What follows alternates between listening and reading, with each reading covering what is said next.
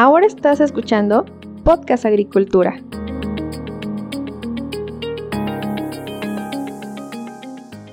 Si te interesan los frutos rojos, quédate conmigo porque en este episodio vamos a hablar sobre zarzamora y otras berries con el invitado especial que me acompaña en esta ocasión.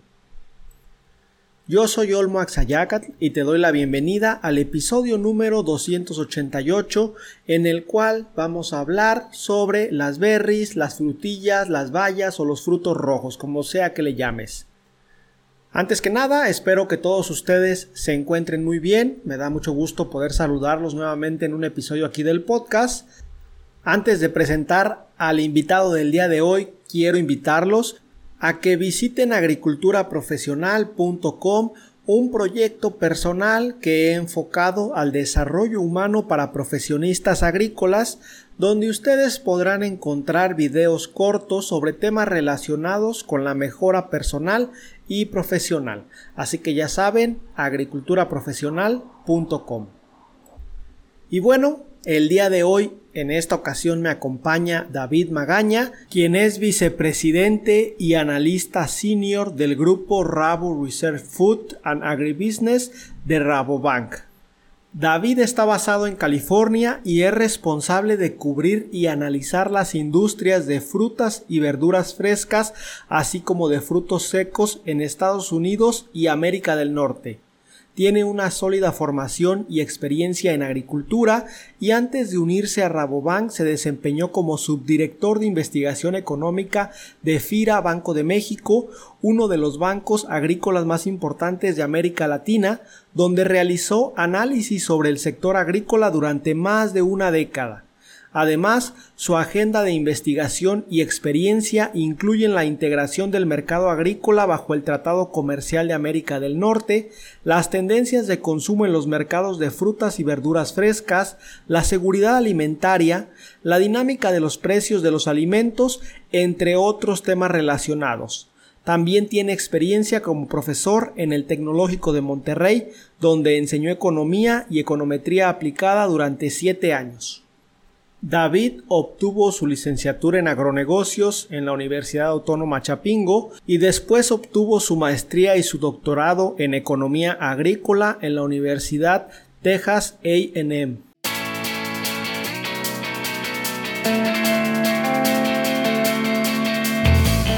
Vamos comenzando, David. Si me comentas quién es David Magaña, qué estudiaste, a qué te dedicas actualmente para que la audiencia del podcast te conozca. Mi nombre es David Magaña, eh, trabajo como analista senior, eh, cubriendo los sectores de frutas, hortalizas y nueces para Rabobank, el grupo de Rabo Research basado en, en California.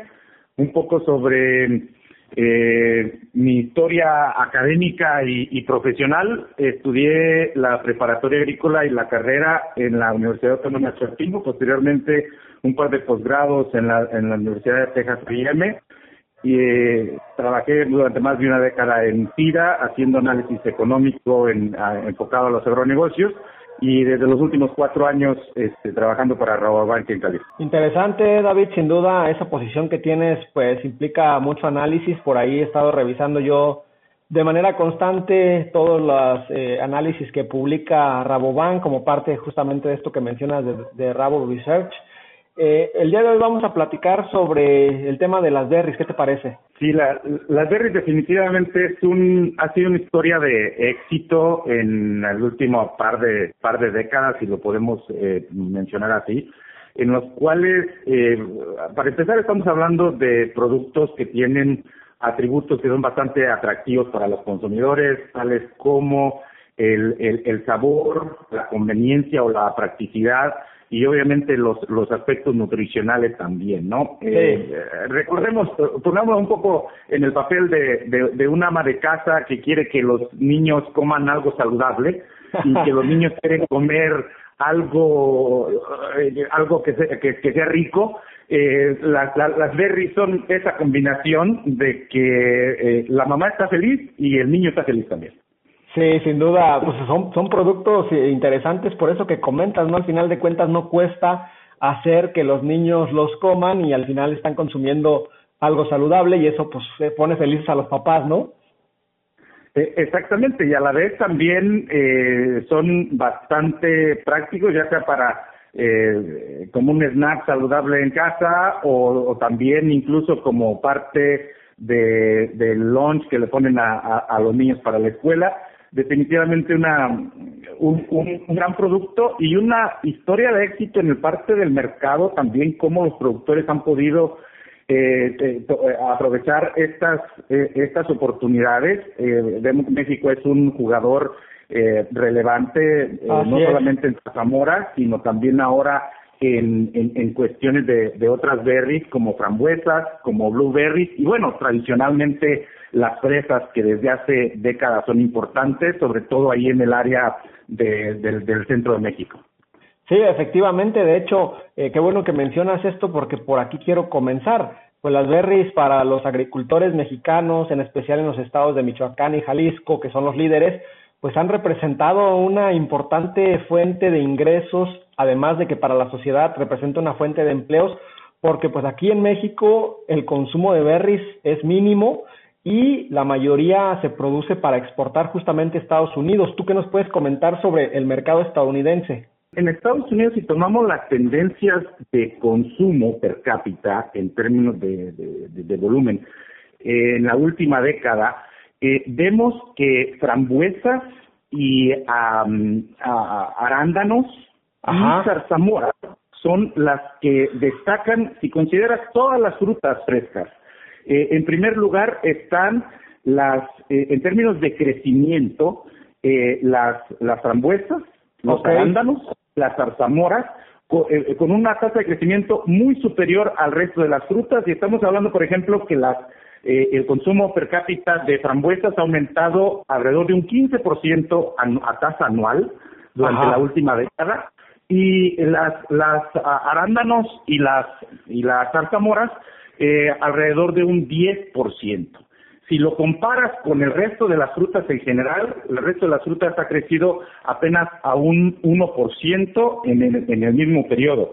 Entonces, estás hablando de, de, que está creciendo rápidamente el consumo, aunque si lo ves en términos de volumen, las fresas este, todavía son las reinas dentro de la categoría de las berries, con un consumo per cápita arriba de las 6 libras por persona por año, mientras que los arándanos ya están por alrededor de dos libras y medio por año y, y, y, las frambuesas y zarzamoras un poco más abajo todavía, pero creciendo eh, bastante fuerte. Y estos son los datos, digamos, actuales. E, en temas de perspectivas, David, tú que como especialista, ¿qué es lo que observas? ¿Cuál de estas cuatro berries podría tener el mayor crecimiento en los siguientes 10 años, por decirlo de alguna manera? ¿Van a seguir como hasta ahorita, siendo eh, en este orden? Otra dimensión que podemos analizar para ver la perspectiva y los espacios que se tienen para crecer todavía es la penetración en los hogares. Es decir, ¿cuál es el porcentaje de hogares que eh, actualmente están comprando este tipo de frutas? Y así vemos, por ejemplo, las fresas están alrededor de un 60% de los hogares en Estados Unidos eh, eh, consumen eh, fresas frescas, la compran en, los supermercados. Ya otra historia sería también el consumo en, restaurantes y en otras en otros canales del, del, canal Oreca, pero vamos a ver solamente al menudeo los que reportan que tuvieron compras. Entonces, en este comparativo eh, fresas, alrededor de un 60% de los hogares. Eh, los arándanos, cerca de un 45% de los hogares ya compra eh, los berries en un determina, en un, en un periodo de, de 12 meses. Okay. Y, y, ves los las zarzamoras y las frambuesas están rondando el 30%. Entonces, si, quieres ver el crecimiento o el potencial de crecimiento que tiene una industria, vamos a ver lo que te comenté hace un rato, la dinámica que se tiene en el consumo, combinado con la penetración de los hogares y cuántos y, si todavía tienes espacio para crecer ahí. Entonces vemos que las fresas pues, gran, eh, eh, eh, tienen están son las mejor posicionadas porque tienen más más tiempo eh, con disponibilidad todo el año en, Estados Unidos. y eh, la que las que todavía presentan un interesante potencial de crecimiento son las las zarzamoras y las frambuesas. Oye, en el caso de las zarzamoras, eh, al, menos yo tenía entendido que hay una complementariedad muy buena entre México y Estados Unidos, o sea que cuando México produce, Estados Unidos no tiene, y cuando México está en temporada baja, Estados Unidos produce. Esto haría que haya frambuesa, este, zarzamora disponible todo el año en los Estados Unidos, ¿cierto?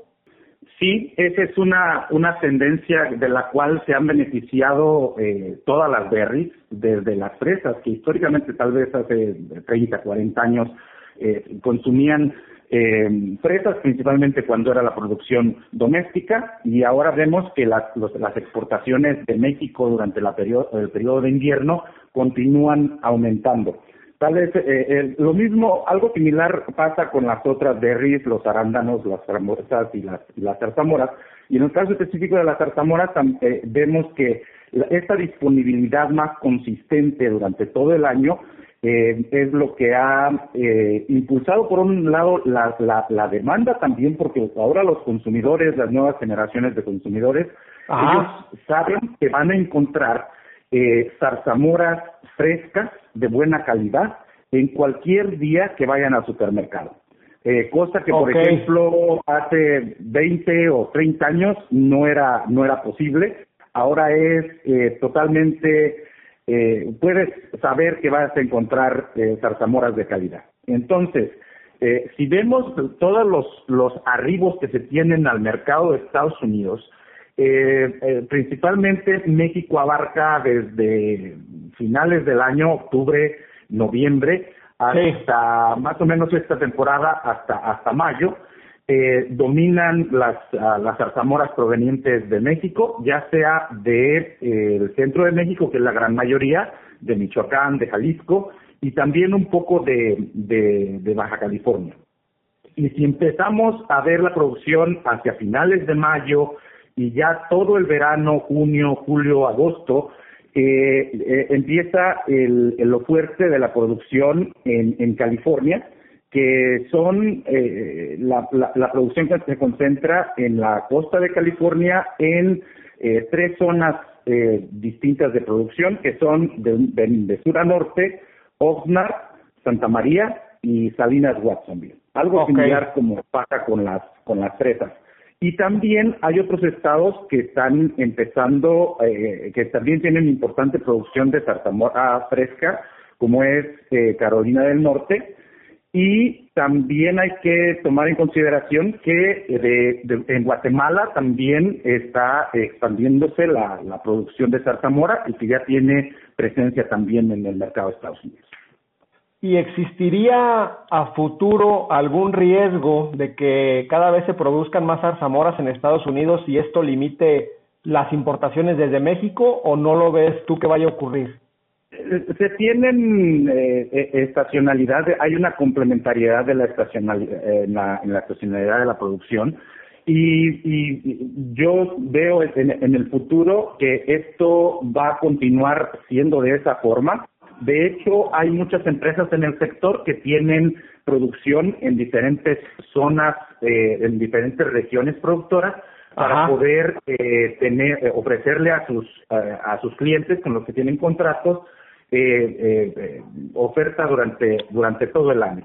Entonces, si ves, este es, este es un mercado que yo veo que tiene bastante futuro para los productores en México, que se ha convertido en una, uh, en una opción eh, bastante rentable si la comparas con, por ejemplo, en el área de los Reyes, donde antes era prácticamente todo caña de azúcar, Así que es. con unas 5 hectáreas en promedio, pues eh, no es no es muy rentable, pero si tienes 5 hectáreas de, de zarzamora, eh, ya puedes tener eh, mejores ingresos comparado con otros cultivos. Sí, ya se hace un negocio, efectivamente. Sí conozco bien aquí la zona de los Reyes, Michoacán, porque acá yo radico actualmente. David, eh, la gente eh, que se dedica a las berries y en específico al tema de la zarzamora en los Estados Unidos, ¿tiene inquietudes con respecto a lo que está sucediendo en México o, o realmente no voltean para acá? Eh, ¿Te refieres a una cuestión en términos de competencia? Sí, en términos de saber qué está pasando acá, en qué regiones, qué climas hay, eh, qué variedades están probando. No sé si, si, si allá en los Estados Unidos se preocupan por esta situación. Bueno, podemos hablar en términos de los eh, de las empresas comercializadoras y obviamente todos ellos están bastante familiarizados con con las condiciones favorables que se tienen en algunas regiones de México y este, grandes eh, eh, empresas comercializadoras se abastecen de precisamente de México durante la temporada de México y después dependen acá de la producción en, en California durante, durante el verano. Entonces, un, un, aspecto que podemos eh, resaltar ahí es eh, en términos precisamente de lo que comentaste de, de las de las variedades y que a, en respuesta a una a la problemática eh, fitosanitaria que, se ha presentado en los últimos dos años y mismo que en México se, se tuvo, ya si ves las cifras oficiales de 2020, se tuvo una reducción significativa en la producción. Y ahora este, precisamente la industria ha tomado nota de, de estos problemas eh, fitosanitarios que impactaron la producción y ahora eh, activamente se ha estado trabajando en, en eh, adoptar nuevas variedades que te ofrecen eh, mejor calidad eh, buenos rendimientos y que ahora con los, eh, dados los altos, los elevados eh, precios de los fertilizantes, se vuelve aún más importante, cobra relevancia el hecho de tener variedades que sean más eficientes en términos de insumos. Ok, interesante, sin duda. ¿Tú tendrás alguna pregunta que me quieras hacer? Ya que estás ahí, eh, tú más, más cerca ahí de, de los Reyes, ahí vamos a comentarlo a, a, nivel de cancha.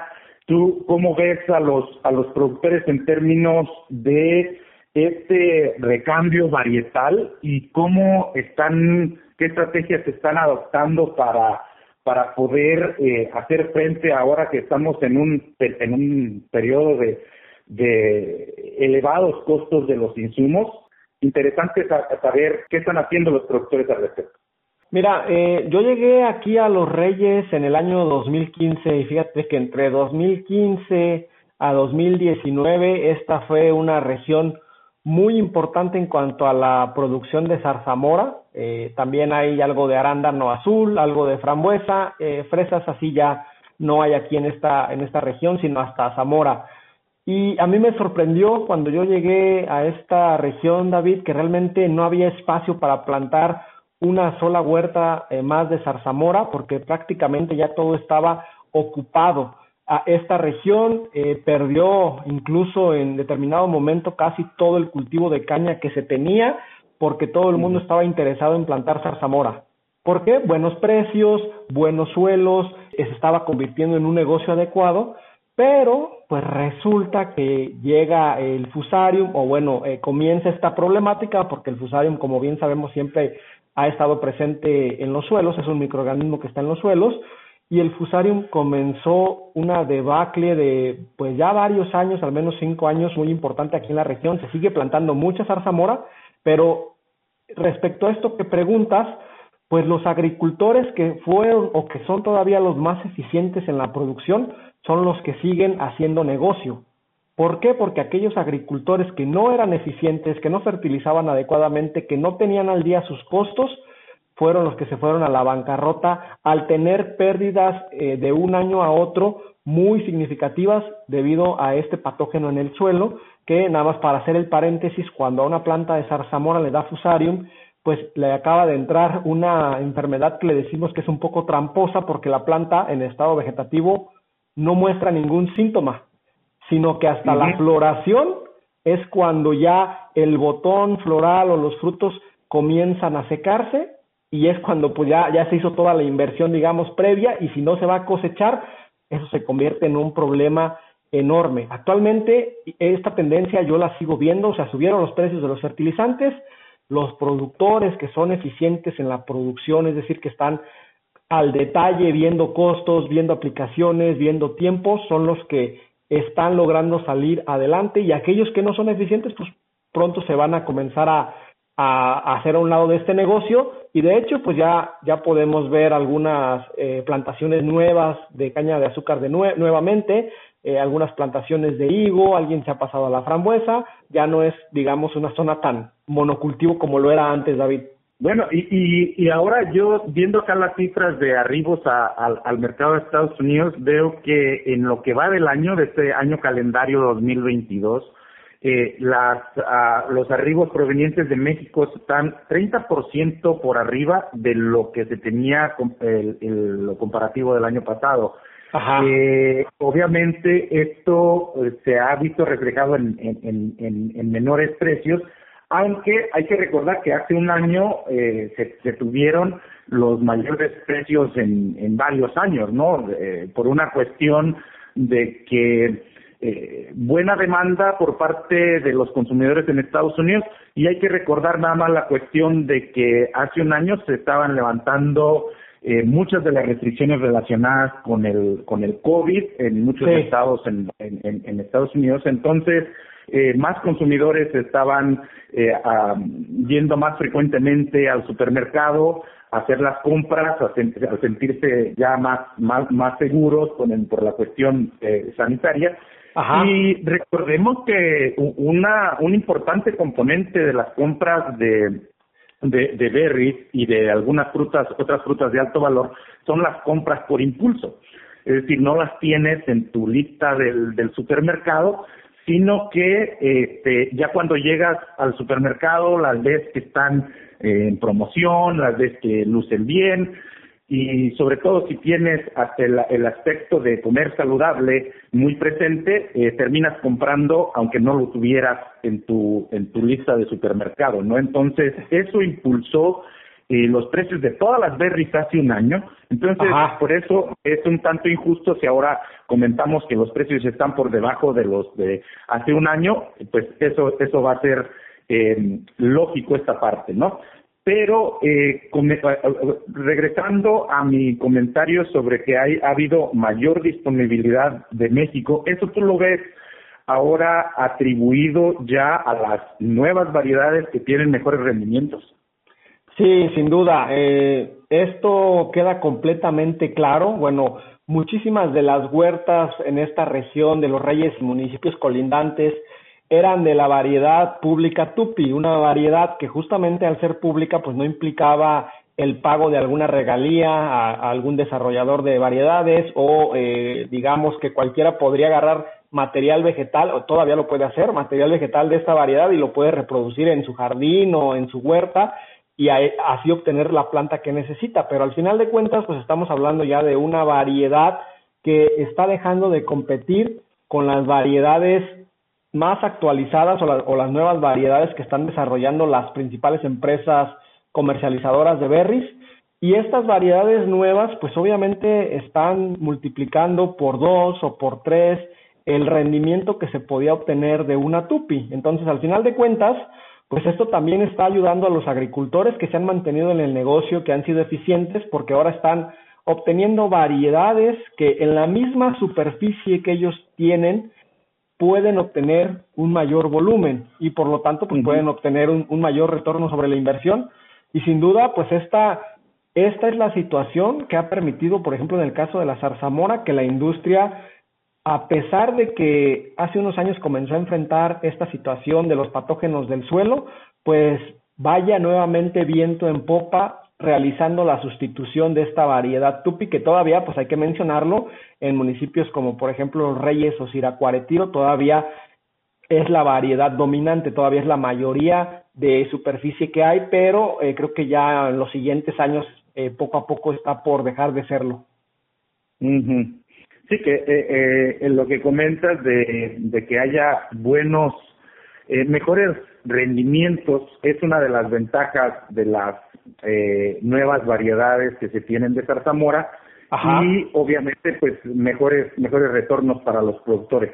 La otra ventaja sería eh, ofrecer productos con una calidad más consistente, que eso para que los consumidores regresen a comprar eh, de, de, la misma región, de la misma marca, eh, porque hayan tenido una buena experiencia en el consumo. Y esta es una, esta es una oportunidad, este es una, un aspecto muy relevante en el área de las frutas en general y de las berries en particular para atraer nuevos consumidores y para que los consumidores que ya están eh, comprando eh, berries lo puedan hacer de una manera eh, más frecuente.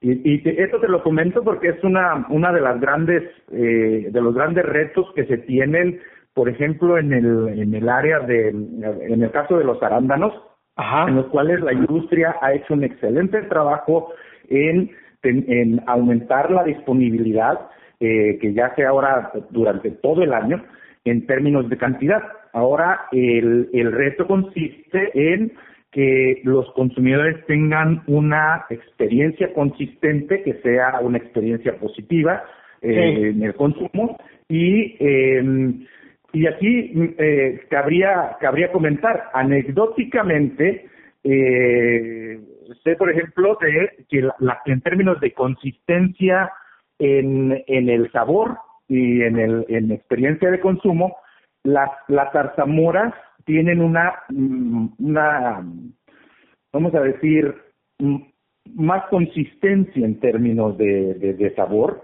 Okay. Eh, posteriormente pueden estar las, las, las frambuesas, eh, las, las fresas y los arándanos. Que los arándanos, dado que son, hay eh, muchas eh, regiones productoras en, en Sudamérica, por ejemplo, Perú ya es el número uno en términos de exportación de arándanos, superando a Chile, que ha sido la potencia durante mucho tiempo. Sí. también en Estados Unidos se produce en muchos lados, en México. Entonces hay una diversidad de condiciones en las que se cultivan los, los arándanos y hay una diversidad de, de, variedades, lo que, eh, eh, por lo que el consumidor hay veces que no sabe lo que qué es lo que va a encontrar en el siguiente clam que compra de arándanos. Y ahí nada más para resaltar, eh, nuevamente te comento, anecdóticamente eh, tengo esta información que las zarzamoras presentan una mejor consistencia en términos de lo que puedes eh, lo que puedes esperar en la siguiente caja de, de, de Zarzamora que vas a comprar. En claro. E, ese es un punto importante, David, sin duda. Eh, las nuevas variedades, por supuesto, además de que superan a la variedad pública Tupi en cuanto a rendimiento, pues la, eh, dejan a esta variedad muy por detrás en términos de calidad y sabor.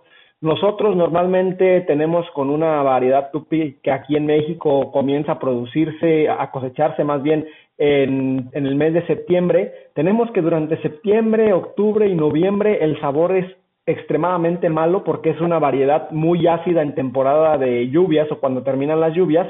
Y ya a lo mejor después, eh, hacia final de año, en diciembre o principios de, de, año, cuando se acerca la primavera, pues el sabor comienza a componerse un poco, pero nuevamente eh, en la temporada fuerte de calor, abril, mayo, el sabor cambia nuevamente.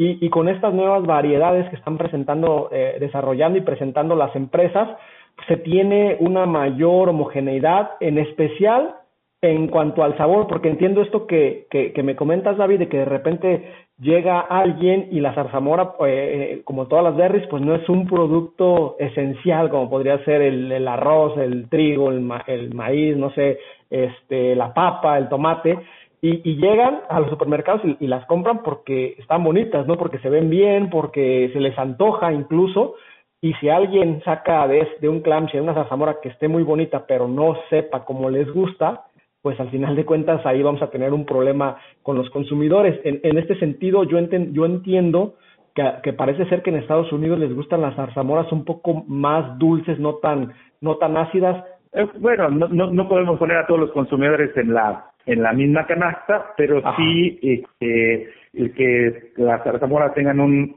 eh, un buen grado de, de, de dulzura es, es, es, es, este, es preferible, ¿no? Ajá, ok, sí, sin duda. Eh, pues es, eh, bueno, sí, como comentas, no podemos como mencionar eh, porque debe haber muchísimos gustos, pero al final de cuentas te lo pregunto porque muchas de las variedades nuevas que yo he probado tienen un mayor dulzor, esto medido en, en grados Brix, que a lo mejor con una Tupi podíamos estar difícilmente en 10 grados Brix en, en el mejor momento del año y ahora fácilmente con nuevas variedades estamos entre 14 y 17 grados Brix.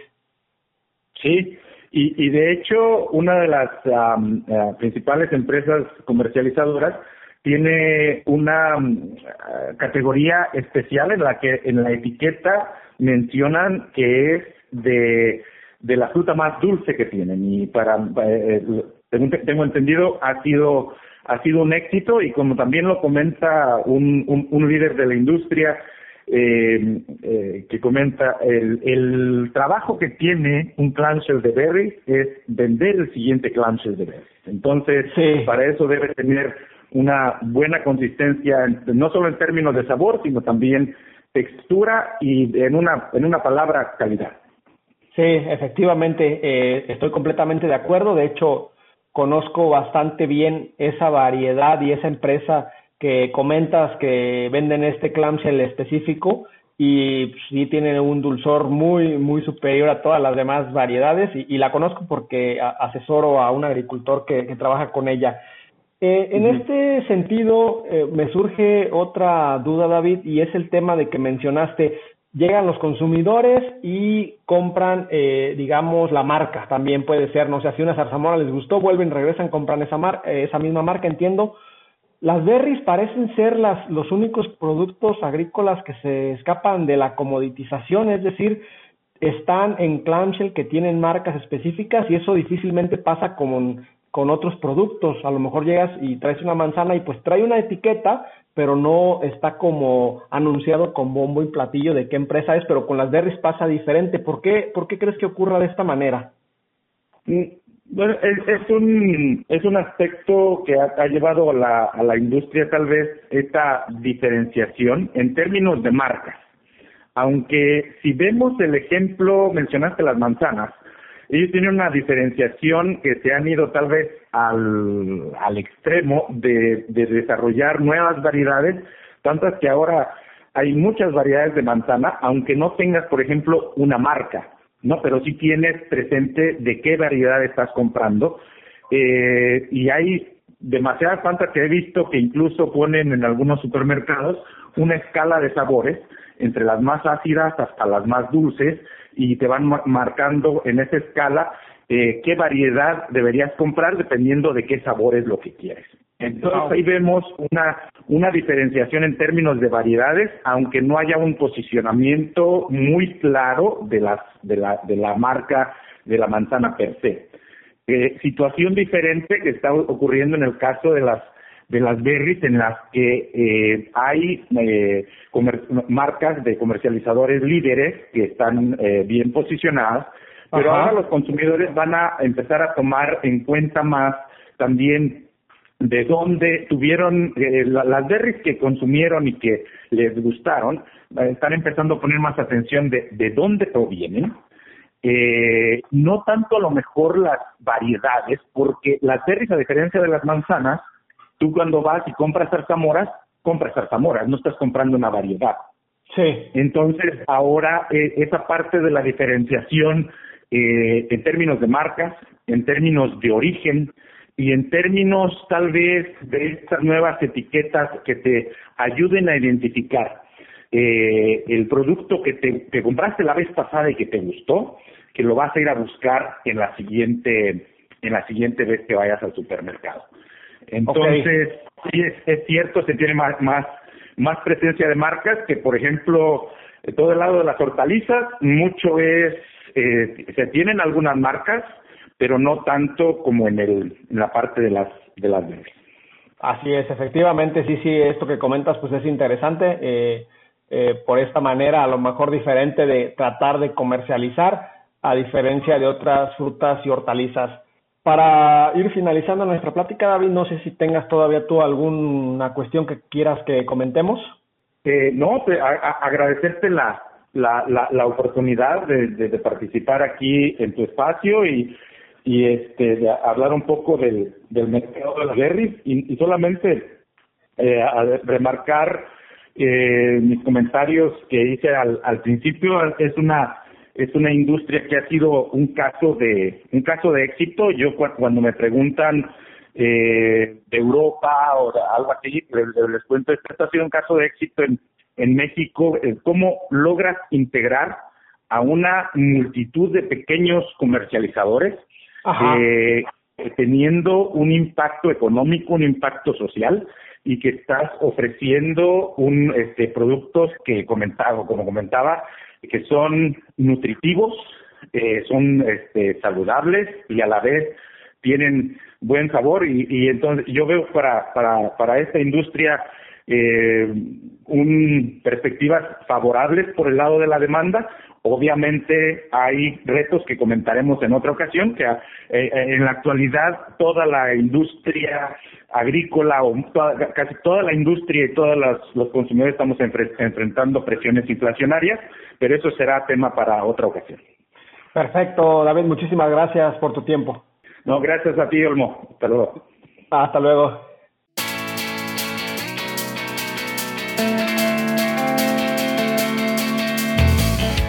Y hasta aquí la conversación que tuve con David Magaña, a quien no me resta más que agradecerle por el tiempo y la disposición para haber estado aquí en el podcast. Y a todos ustedes recuerden que yo los espero muy pronto con un episodio más de Podcast Agricultura. Hasta luego.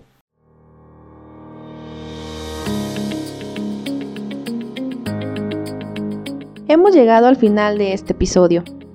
Muchas gracias por escuchar Podcast Agricultura.